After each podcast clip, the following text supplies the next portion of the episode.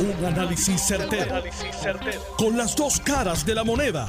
Donde los que saben no tienen miedo a venir. tienen miedo a venir. Esto es el podcast de Análisis 630 con Enrique Quique Cruz. 11 de marzo del 2021. Te estás escuchando Análisis 630. Yo soy Enrique Quique Cruz. Y estoy aquí de lunes a viernes de 5 a 7. Hoy entendí que era apropiado que estuviera con nosotros a las 5 y 30 de la tarde en conjunto con Atilano Cordero Vadillo, el ingeniero Josué Colón, pasado director de la Autoridad de Energía Eléctrica, para hablar sobre todos estos temas que están ocurriendo, principalmente la integración entre Luma Energy, la Autoridad de Energía Eléctrica, el contrato de Luma y las disposiciones que hay ahí, un contrato que va a tomar efectividad el primero de junio, que es cuando comienza la temporada de huracanes. Y conmigo aquí también va a estar Atilano Cordero Vadillo, que ya está aquí presente, y luego más adelante la licenciada Zoraida Buxó y el economista Antonio Rosado. El gobernador Pedro Pierluisi hoy anunció la nueva orden ejecutiva, que es efectiva el 15 de marzo, en donde flexibiliza y hace justicia a una serie de negocios en Puerto Rico, principalmente a los restaurantes. Ha sido abusivo, ha sido completamente inapropiado lo que ha ocurrido con los restaurantes en Puerto Rico, principalmente en esta orden ejecutiva que estamos ahora porque gente dentro del Departamento de Salud recomendaron, regañaron, criticaron a los restaurantes a base de un reporte que se llama Google Mobility Report. Un reporte completamente, yo no sé ni qué palabra utilizar porque ¿eh? Eh, está distorsionado. Muchas gracias, muchas gracias mi amigo Atilano Cordero Vadillo. Un un reporte distorsionado, porque ese reporte lo que mide son la gente que tiene la aplicación de Google Maps y, el, y, el, teléfono, que es donde está la aplicación, y para dónde usted guía y para dónde usted va. Y, y, no mide el que está sentado allí. Pues en el mundo en que vivimos, los restaurantes de comida rápida y de no comida rápida han cambiado su manera de hacer negocio. Hoy yo estaba en un sitio que no se caracterizaba por tener órdenes de takeout. Y allí, mientras yo estaba almorzando, fueron distintos distintos agentes de esta de, que hacen delivery, que llevan comida. Allí fueron como cinco o seis a buscar comida y la iban, la recogían y se la llevaban. Pues el Google Mobility Report muestra que en un restaurante pequeño en un lugar pequeño, pues fueron 10 personas o 10 vehículos y cada vehículo pues puede llevar dos y entonces el, número de capacidad dice que son 13 personas, pero según el Google Mobility Report allí hubo 20 eh, carros. No, señor, eso no funciona así. Y el gobernador Pedro Pierluisi hace justicia con los restaurantes, hace justicia con los pequeños negocios. Aquí lo que está ocurriendo y lo que va a ocurrir es algo que yo le quiero preguntar al economista Antonio Rosado. Porque de lo que yo estoy viendo y estoy leyendo, la economía norteamericana se está preparando para volver a la normalidad. Más o menos. Como durante el verano, al igual que de seguro en lo que ellos llaman el otoño, que es septiembre, octubre y noviembre. Pero ¿qué pasa? Que durante ese periodo, hasta el 6 de septiembre, todavía va a haber gente recibiendo el desempleo de los 300 pesos, más esto, más aquello. Y yo le voy a preguntar al economista si aquí va a haber un desfase entre la necesidad de empleo y la gente no queriendo ir a trabajar. Y cómo la economía va a atender ese tema. Porque entonces va a haber una ausencia de servicio y yo no sé si eso crea inflación o no crea inflación, pero yo sé que va a crear un desfase, donde va a haber más demanda que de la que el sistema va a poder suplir. Y ni contarle a ustedes con lo que se debe de estar esperando y preparando para la industria turística en Puerto Rico. Vamos a tener una Semana Santa bien buena, como tuvimos un fin de semana en febrero bien bueno.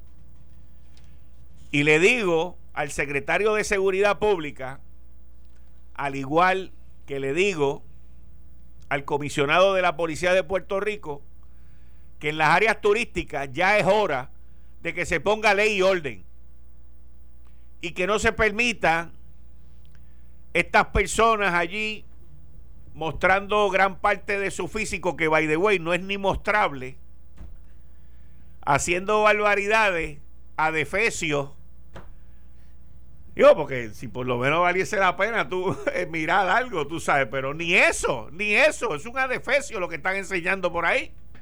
Lo digo con todo respeto, pero en broma. Pero la policía tiene que poner orden. No importa si es lindo o feo. Eso no es permisible. Nuestra sociedad no permite eso. Y esa gente de donde vienen no se les permite hacer eso tampoco. Y aquí hay una ausencia de policía brutal en esos momentos.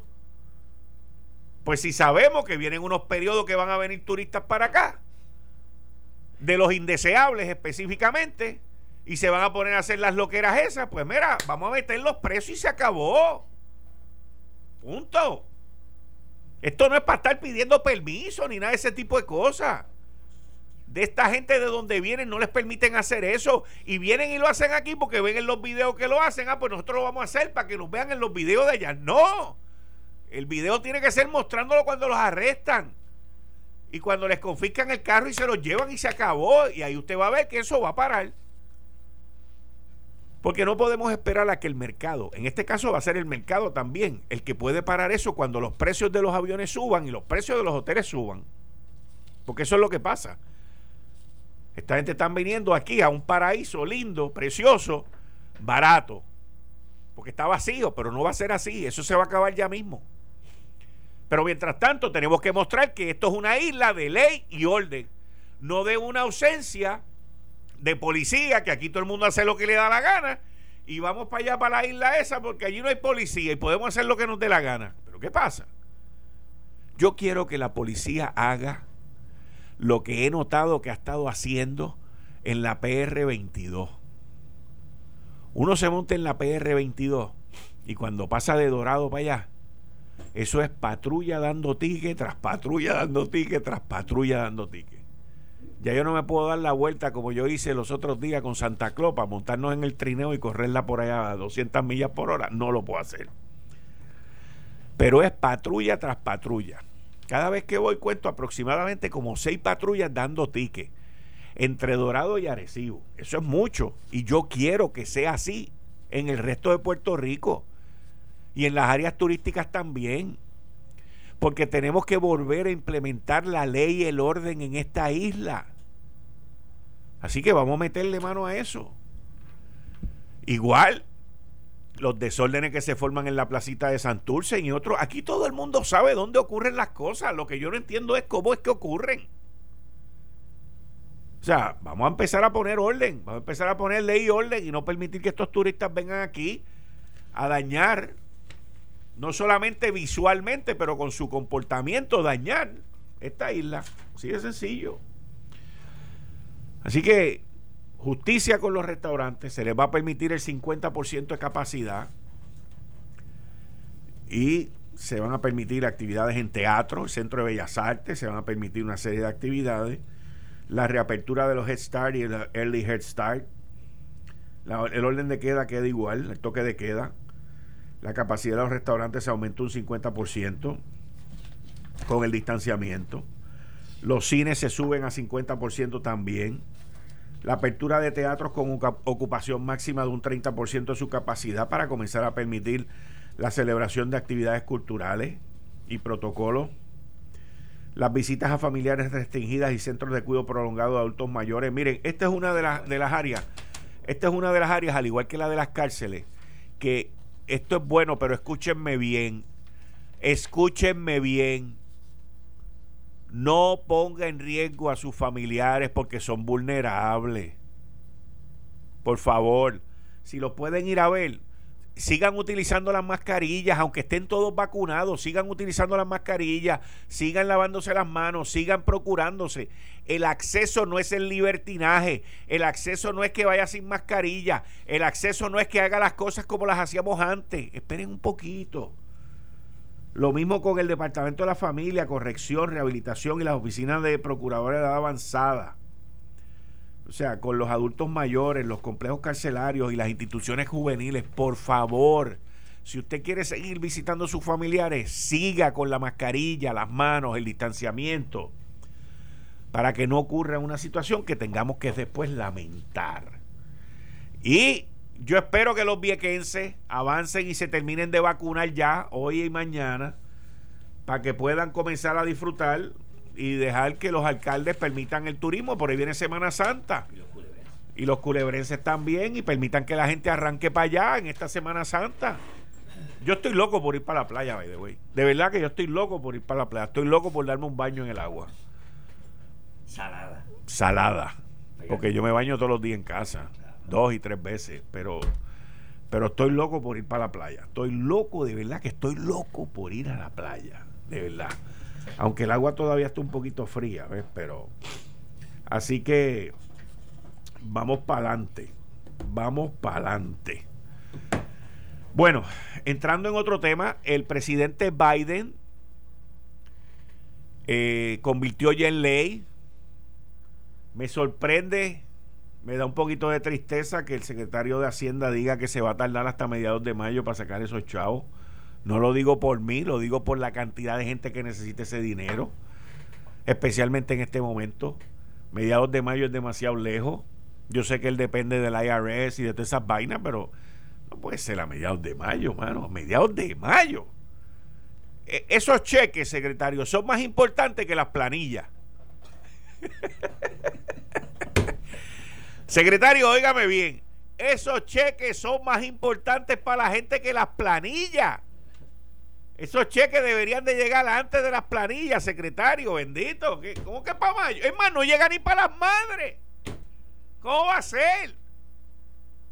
Bendito. Usted sabe la gente que yo tengo. Aquí que los cheques, aquí que los cheques, aquí que los cheques. Todos los días. Pero mira, háblate de los cheques. Pero ya, y ya, pues mira, ya es ley. El presidente va a dar un mensaje esta noche. Esos cheques tienen que llegar antes que las planillas. Vamos. Ese es el reto. Mire. Hoy es jueves. No han podido meterle leña. No han podido hacer más daño a la secretaria de Educación. No han podido. No han podido. El gobernador Pedro Pierluisi cuando entró dijo que quería abrir las escuelas las han ido abriendo, paulatinamente, poco a poco, con todas las medidas, con todas las precauciones. Y ahora viene y sale la Asociación de Maestros y dice que la baja asistencia a las escuelas es debido a problemas en el Departamento de Educación. Bueno, si, si tomamos en cuenta que la Asociación de Maestros a un injerto del Departamento de Educación, pues podríamos decir eso. Porque uno de los grandes causantes de desinformación para que la gente no mandara a sus niños a las escuelas fue la misma asociación de maestros y los otros sindicatos también. Así que, entonces ellos dicen que que la agencia debió enfocarse en tener los planteles listos para agosto. ¿Ven lo que yo les digo? No quieren trabajar hasta agosto y en agosto van a decir que es porque la cepa eh, de Australia, de los canguros, eh, no está cubierta con la vacuna y que hay que volverlos a vacunar. ¿Ven lo que yo les digo? Este, el issue no son los nenes ni las nenas. El issue no es el querer darle información. El issue no es querer educar. El issue no es querer parte de la solución. El issue es nos queremos quedar en casa hasta agosto. Y yo digo que deben haber clases en junio y en julio. Y también digo que a los maestros que quieran dar y puedan dar clases en junio y julio, se le debe de dar un bono. en adición a lo que cobren. Porque estos nenes y estas nenas tienen que agarrar el piso y tienen que ganar el terreno perdido. Y el verano no se puede votar, no se puede desperdiciar. Y si los maestros creen que por trabajar junio y julio se pueden ganar mil, dos mil o tres mil pesos más, que se los ganen y que consigan los chavos y que se los den, porque el dinero lo hay. Todas esas cosas tienen que estar sobre la mesa. Y deben haber clases presenciales en junio y en julio. Se cogen dos semanitas y dos semanitas de vacaciones y siguen en agosto. Pero hay que recuperar el tiempo perdido. ¿Qué, pierde un maestro? Vamos a ver. Vamos a ver qué pierde. Eh, puede salir un loco por ahí y me diga, ah, va a perder la vida. Para eso lo vacunamos. ¿Qué más va a perder? Para eso vamos a tener los controles allí las enfermeras. Vamos a tener de todo. ¿Por qué no pueden dar clases en mayo, junio y parte de julio? ¿Por qué no? No, porque ellos quieren que sea en agosto. Ellos quieren que sea en agosto. Mira, la Asociación de Maestros lamentó hoy la desinformación y la falta de información que reina en el sistema educativo. Eso es falso. La desinformación la crearon ellos y la falta de organización la han creado ellos también. Hay que trabajar y pagarle también por ese trabajo. Yo estoy seguro. Yo, no tengo duda que la mayoría de los estudiantes quieren escuela presencial. No tengo duda. Y estoy seguro que la mayoría de los maestros también. Y si uno le ofrece un bonito de dos mil o tres mil pesos por trabajar mayo y junio y parte de julio, también. Eso debe ser parte de todo esto. Y que, y que trabajen y que esos nenes y esas nenas vayan tomando el piso, vayan volviendo a la normalidad, vayan adentrándose de nuevo con el sistema. Porque eso es importante, señores, eso es bien importante, bien importante. Bueno, ustedes saben que yo en este programa, voy a poner el tema de nuevo de la Autoridad de Energía Eléctrica más adelante, pero no va a ser ahora. Les recuerdo que en breve Josué Colón va a estar aquí con nosotros en el estudio. Vamos a hablar de toda esta sesión de Luma y, de la integración y de los cambios en la Autoridad de Energía Eléctrica. Pero, y luego a las 6 de la tarde con la licenciada Zoraida Buxó y luego a las 6 y 30 con el economista Antonio Rosado. Mira, cuando yo voy a salir de mi casa me llevo siempre mi mascarilla. Y cuando voy a echarle la mejor gasolina a mi carro, también me voy a la segura con la gasolina Premium Golf Ultra Plus. La gasolina Golf me da la calidad, el rendimiento y el mejor precio. Con Golf Ultra Plus Premium tienes una avanzada tecnología de aditivos que mantienen las válvulas de tu motor y los inyectores limpiecitos. No pagues de más por la gasolina premium. Yo paso por ahí, ay bendito, 85 el litro de premium. 86, 87, 88, 89. No pagues de más por, por la gasolina premium. Para mayor rendimiento y calidad, vaya bien, vaya la segura con la gasolina premium de Golf. Voy a una pausa y en breve estará aquí conmigo Josué Colón yo soy Enrique Quique Cruz y estoy aquí de lunes a viernes de 5 a 7. Regreso con ustedes en eh, Estás escuchando el podcast de Noti1. Análisis 630 con Enrique Quique Cruz. 5 y 30 de la tarde de hoy, jueves 11 de marzo del 2021. Tú estás escuchando Análisis 630. Yo soy Enrique Quique Cruz y estoy aquí de lunes a viernes de 5 a 7. Y como todos los jueves, le doy la bienvenida a Atilano Cordero Vadillo. Atilano, ¿cómo tú estás? Buenas tardes, Quique. Un placer estar contigo y hoy tenemos un invitado especial. ¿Verdad? amigo José Colón estuvo en la bestia eléctrica. En la bestia, en la bestia eléctrica estuvo dirigiéndose monopolio. Yo no sé cómo se trabaja ahí. Pero es una pregunta después a mi amigo José Colón, ¿ok?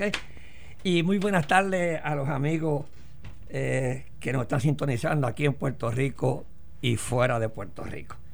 Eh, quiero ver que ya, señor gobernador, nombró el, eh, el contador de Puerto Rico. Así es que se anunció hoy el, nombramiento de Manuel Torres Nieves como contador de Puerto Rico. Así que ya tenemos Manuel contador. Torres Nieves. Sí, él fue también el contador de la, de la Junta de, Estatal. Me imagino que sí lo nombró. Sí, tiene es porque debe tener ya tiene El, aval yo creo que sí ¿Ah? el aval de cámara y senado porque me imagino que ya este ese trabajo el señor gobernador lo hizo así que le deseo lo mejor para el nuevo contador que mucha falta hace en estos momentos en Puerto Rico yo quiero que antes que yo sé que yo estoy loco por entrar con la con la entrevista con Josué pero quiero darme unos minutitos. Solamente que sale hoy en el periódico El Nuevo Día, en la página 11, y lo escribe la distinguida periodista Marian Díaz, del nuevo titular del Banco de Desarrollo quiere salvar a la entidad. Yo cuando hablo del Banco de Desarrollo, yo hablo con emociones con emociones encontradas, porque si yo tendría que decir, cuando yo le acepté al señor Rafael Núñez Colón, en paz descanse, dirigir el Departamento de Comercio, el proyecto que yo quería hacer era un banco para financiar a los pequeños y medianos comerciantes de Puerto Rico que no tenía un ente para respaldarlo y para su financiamiento. Y yo te quiero decir que del Banco de Desarrollo surgieron grandes empresas. Y una MOVA. MOVA. Comenzó con Banco de Desarrollo. ¿Ok? ¿De verdad? Excelente. Hicieron un trabajo excelente. Este, café crema y un sinnúmero que no quiero mencionarlo porque no, pero que comenzaron y verdaderamente desarrollaron sus negocios y crearon empleos. Y la mala administración de los políticos de los dos partidos, de los dos partidos, cogieron el Banco de Desarrollo y, lo, y la mala administración y lo destruyeron. Y la última cartera se vendió 300 millones de dólares por 91 centavos. O sea, lo que es 9 centavos le tocaba. Incluyendo el préstamo del director del Banco de Desarrollo también lo entró en ese paquete, que es una vergüenza decirlo. Yo lo que quisiera en estos momentos, hacerle un llamado al Centro Unido de Detallistas, Cámara de Comercio, Midas e instituciones. Y yo estoy disponible yo estoy disponible y esta mañana hablé con el licenciado Jorge Luis Aquino, que fue el primer presidente del Banco de Desarrollo, que me acompañó a mí a la cruzada cuando yo fui secretario de Comercio y él fue el director de la compañía de desarrollo comercial. Luego me sustituyó a mí como secretario de Comercio y fundamos el Banco de Desarrollo. No podemos permitir que el Banco de Desarrollo se hunda, desaparezca. En estos momentos cruciales para los pequeños y medianos comerciantes de Puerto Rico, de esta pandemia, que le hace falta financiamiento, le hace falta ayuda. No los podemos tirar al olvido. Y el instrumento que tiene el gobierno en estos momentos es el Banco de Desarrollo le hago ese llamado a las instituciones que mencioné, pero muy especialmente al Centro Unido de Detallistas. Y yo me coloco a la disposición para tener una reunión con el señor gobernador para buscarle alternativas al Banco de Desarrollo. Al señor director Luis Alemañe, Bueno, él dice que lo quiere salvar. Lo quiere salvar. Pero no puede salvarlo con una nómina de 80 empleados para 10 préstamos al mes tiene que hacer su trabajo el señor Alemania, porque nosotros no vamos a hacer el trabajo a él. Sí, pero el problema no son los 80 empleados, no, Pero es que, oye, porque el problema es lo que causaron con la cartera. Pues claro, hay que capitalizarlo. Exacto. Pero tampoco podemos tener nadie. Si yo quiero buscar 10 empresarios para que ayuden a desarrollar el Banco de Desarrollo, él tiene que hacer un trabajo. si se quiere quedar ahí y quiere salvar el Banco de Desarrollo, como él dice también. Yo te entiendo, yo te y yo estoy dispuesto a ir allí. Yo estoy dispuesto. Y reunir un grupo. Yo te entiendo. Y lo vamos a salvar. Para que Puerto Rico eso sería una buena, eso sería una buena obra. Eso sería una buena obra. Y te lo digo muy en serio. No, te estoy hablando en serio. eso sería una buena obra. Eso sería una buena obra para los que vienen aquí de la ley 2022 y ayuden a capitalizar ese banco. ¿Viste? ¿Viste?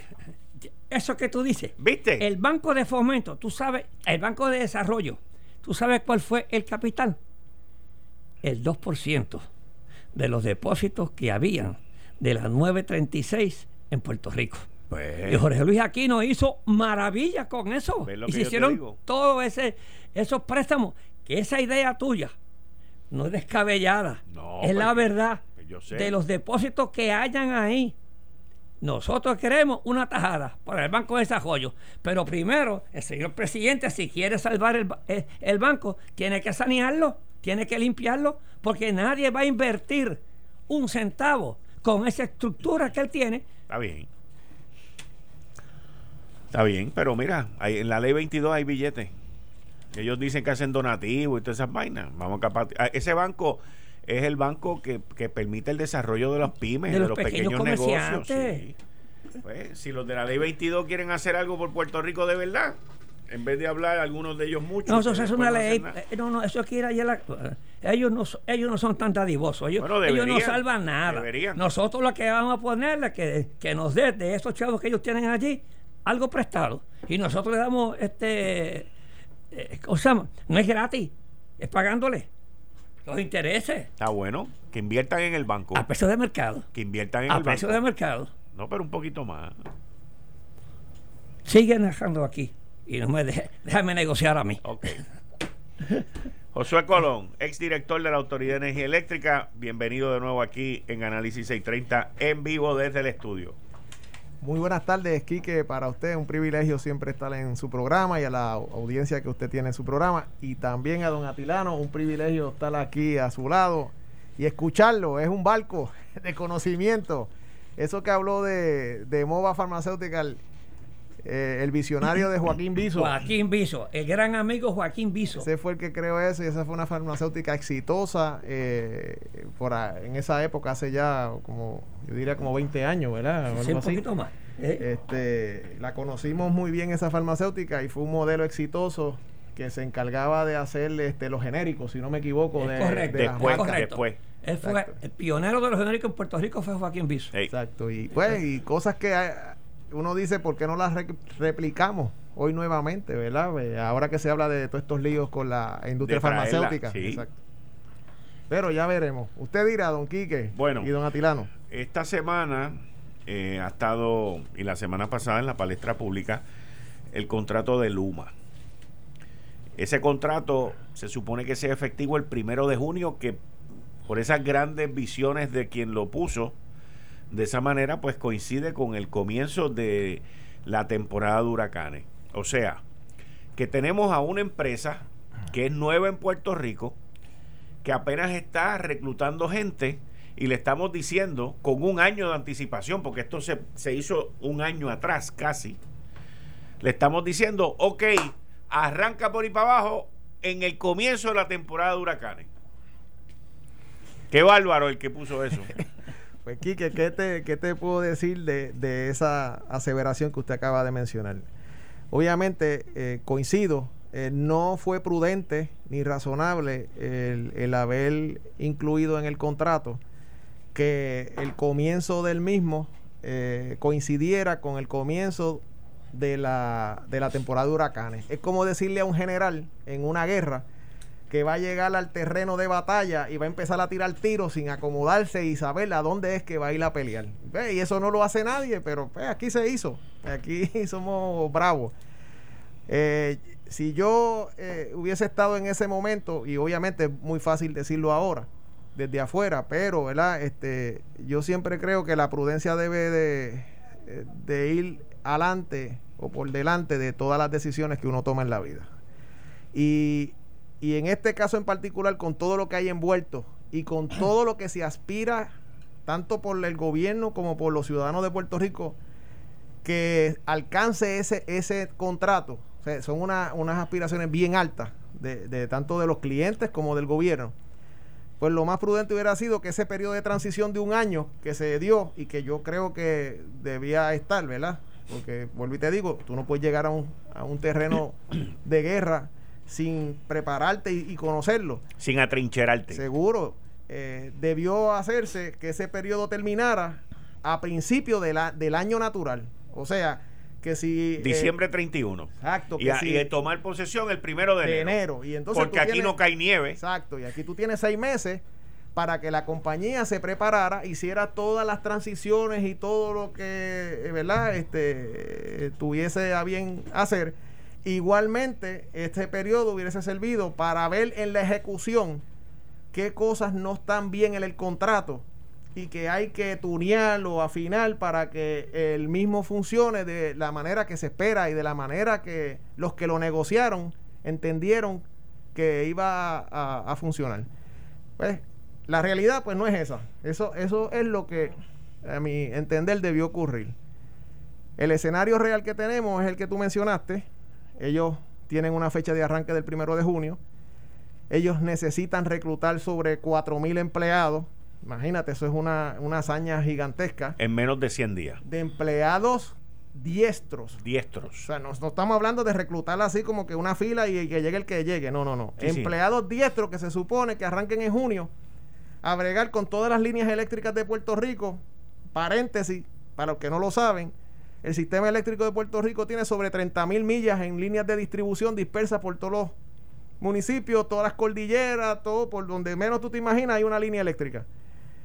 En voltajes diferentes, de, desde 4.160 voltios hasta 13.200 voltios en distribución. Y en el área de transmisión y su transmisión hay sobre, yo diría que deben haber sobre 3.500 o 4.000 millas distribuidas a través de todo Puerto Rico en voltajes de 230 mil, 115 mil y 38 mil voltios.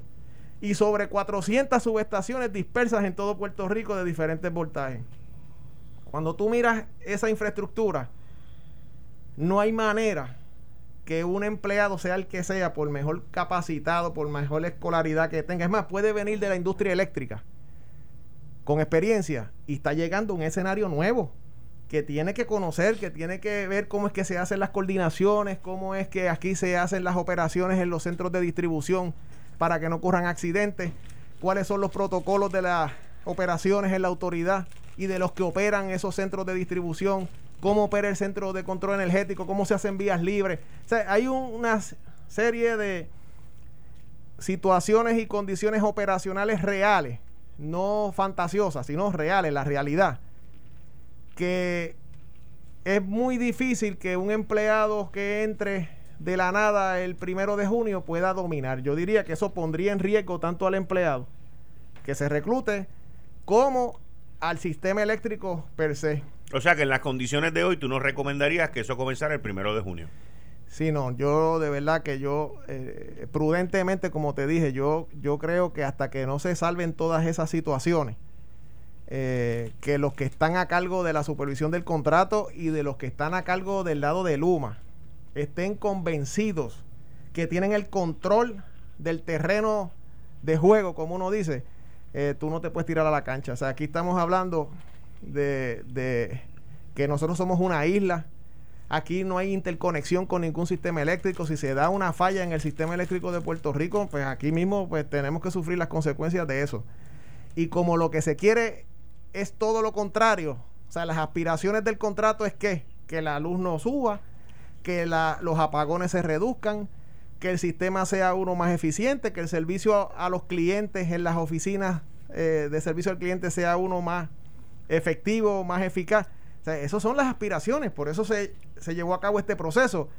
Por lo tanto, uno tiene que asegurarse como supervisor de ese contrato o como eh, gerente de, de, la compañía que se llevó esa subasta, de que esas, todos esos checkmarks estén cubiertos para cuando se digan play ball, como uno dice en el juego, estén todos los jugadores en su sitio, con el conocimiento que se necesita para operar una red eléctrica de manera eficiente y confiable. Ahora, dentro del calor, la pasión y la emoción, y no estoy hablando del béisbol, estoy hablando de lo que se está viviendo ahora aquí con ese contrato. Hay unas vistas públicas en una comisión que preside Luis Raúl Torres. Este, en esas vistas públicas ha salido muchísima información a la luz del pueblo a reducir. Eh, de que el mismo presidente de la Junta de Gobierno, Ralph Krill, dijo que ese, ese contrato lo aprobaron en 43 minutos. Y, y hay un issue de integración o de transferencia de empleados. ¿Ok? Y ahí, obviamente, la Unión de Trabajadores, la UTIER, se va a ver afectada de alguna manera u otra, eh, porque no es reconocida por el nuevo patrono. Eso es lo primero. Y dentro de ese furor y de esa pasión, entra entonces Jaramillo esta semana y hace unas expresiones bastante, bastante cargadas este, que, inclusive podrían sonar como, como una amenaza. Vamos a escuchar esto porque quiero tu reacción al respecto. Sustantiva y el gobernador, que es un gobernador legalmente electo, pero no es legítimamente. Tiene un 32% nada más. Si este país con el 42% sacó a Ricky, no, no, tengo la duda que con el 32% vamos a sacar a don Pedro Rosselló, a don Pedro Pierluis a sacar a Pedro Pierluisi. O sea que vamos a montar aquí otro lío como el verano del 2019 y lo vamos a sacar. Y yo entiendo que dentro del calor y, dentro, y él tiene que sacar pecho también por sus unionados y por su unión, pero inclusive lo dije aquí en este programa. Jaramillo del huracán María para acá había ganado una, una credibilidad y un apoyo por parte de la gente porque se convirtió en el portavoz del pueblo de la situación eléctrica después del huracán, de, la recuperación de la red, después de la tormenta, después de, de Irma, María, los terremotos, en todo. Y de momento viene con una cosa como esta y, se derrumba. Pero, ¿cómo, ¿cómo tú ves eso? Entonces el gobernador le contesta y le dice, lo suave, Bobby. yo soy un tipo tranquilo, pero tampoco soy ningún pendiente allá arriba este, que no estoy atento a lo que está pasando. ¿Cómo, tú ves eso? Pues mira, aquí que yo, yo creo, como tú me mencionas, son expresiones que a veces se dan en un momento de, calor, como uno dice. De, emotividad. Exacto, y, y, de, y de agite. Pero yo, yo creo que mi contribución en este momento no, no debe ir dirigida a echarle más leña al fuego, como uno dice, y yo creo que mi, ¿verdad? Ya que tú me das el privilegio de usar este micrófono, es que yo creo que aquí eh, debemos concentrarnos en las cosas que son medulares e importantes en este asunto de Luma, porque está en juego mucho para el pueblo de Puerto Rico y para todas estas familias que dependen eh, de su trabajo para que esta transición y toda la transformación que se quiere llevar a cabo en el sistema eléctrico y en la Autoridad de Energía Eléctrica sea para el bien del pueblo de Puerto Rico, de los clientes de la autoridad y obviamente eh, de los empleados. Así que yo sobre esas expresiones eh, debo pensar que en, eh, tanto en el señor Figueroa Jaramillo como en el señor gobernador no debe haber ninguna motivación personal ni de ni de estar este como dice uno eh, formando revoluces. Porque yo creo que el, el, tiempo que estamos y lo que está sucediendo lo menos que el pueblo necesita es, una discusión que se torne personal y se aleje de lo que es medular aquí que es atender las deficiencias que tenga el contrato para que los compromisos programáticos que hizo el señor gobernador que fueron puntuales y específicos, el comité que él designó se asegure de que el contrato cumple con esos compromisos puntuales que hizo el gobernador y, y de no ser así, que sometan las recomendaciones que el gobernador lo ha dicho ya en, varias ocasiones públicamente, que él está esperando por las recomendaciones, si alguna, del comité que Timón que él designó para, para entonces eh, enmendar el contrato de así ser necesario. Y si no es necesario, que también le digan puntualmente por qué es que el contrato no hay que enmendarlo y cómo es que el contrato cumple a cabalidad con, la, con los compromisos programáticos del señor gobernador y la política pública que, que él trajo al gobierno al juramental como gobernador. Yo diría que esa es eh, la esencia de este asunto. El eh, espíritu que se busca. Exacto. Y lo demás, pues, pues, si vamos a estar hablando ahora.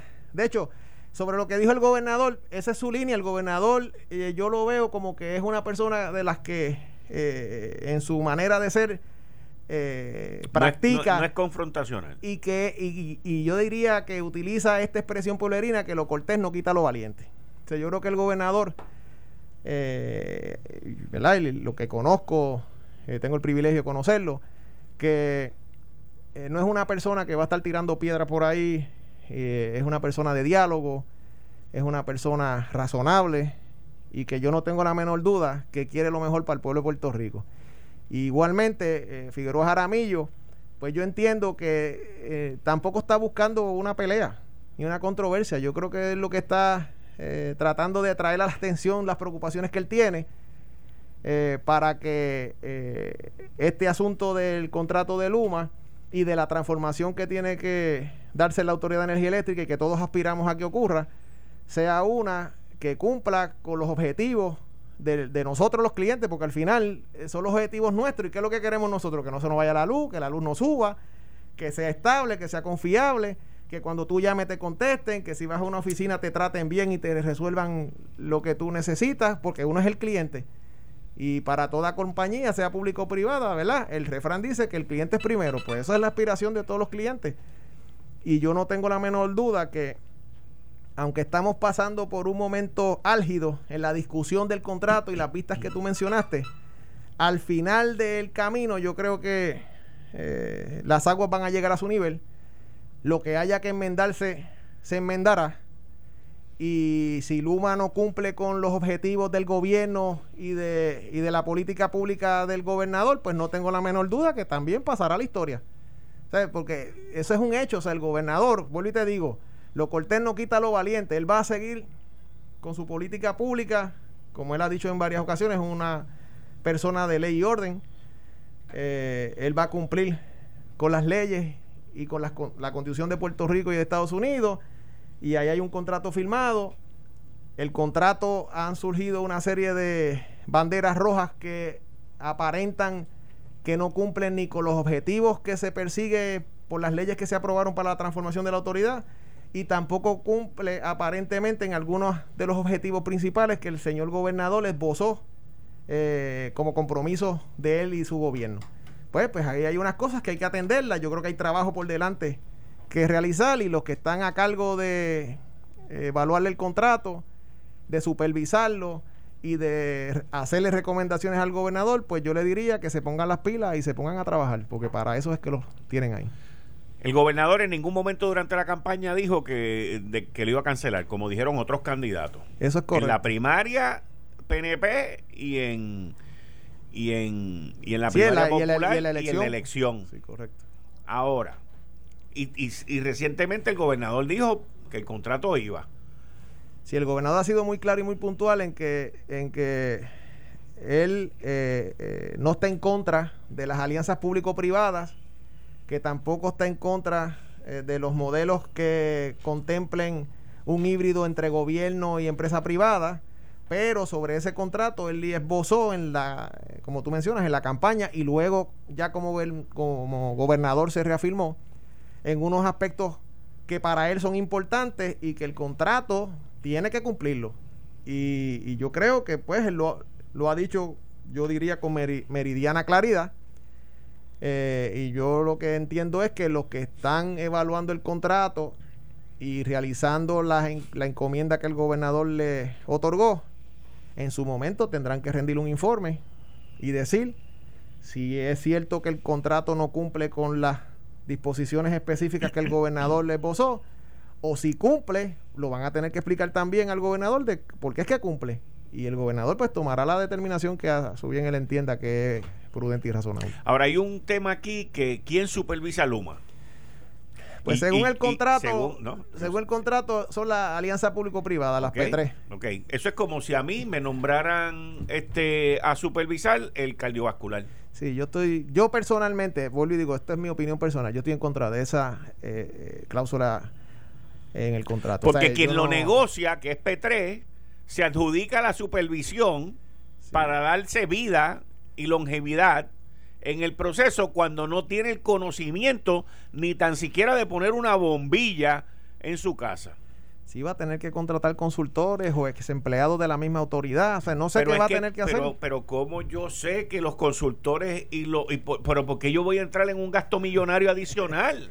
Exacto. Esto fue el, podcast de Notiuno. Análisis 630 con Enrique Quique Cruz. Dale play a tu podcast favorito a través de Apple Podcasts, Spotify, Google Podcasts, Stitcher y notiuno.com.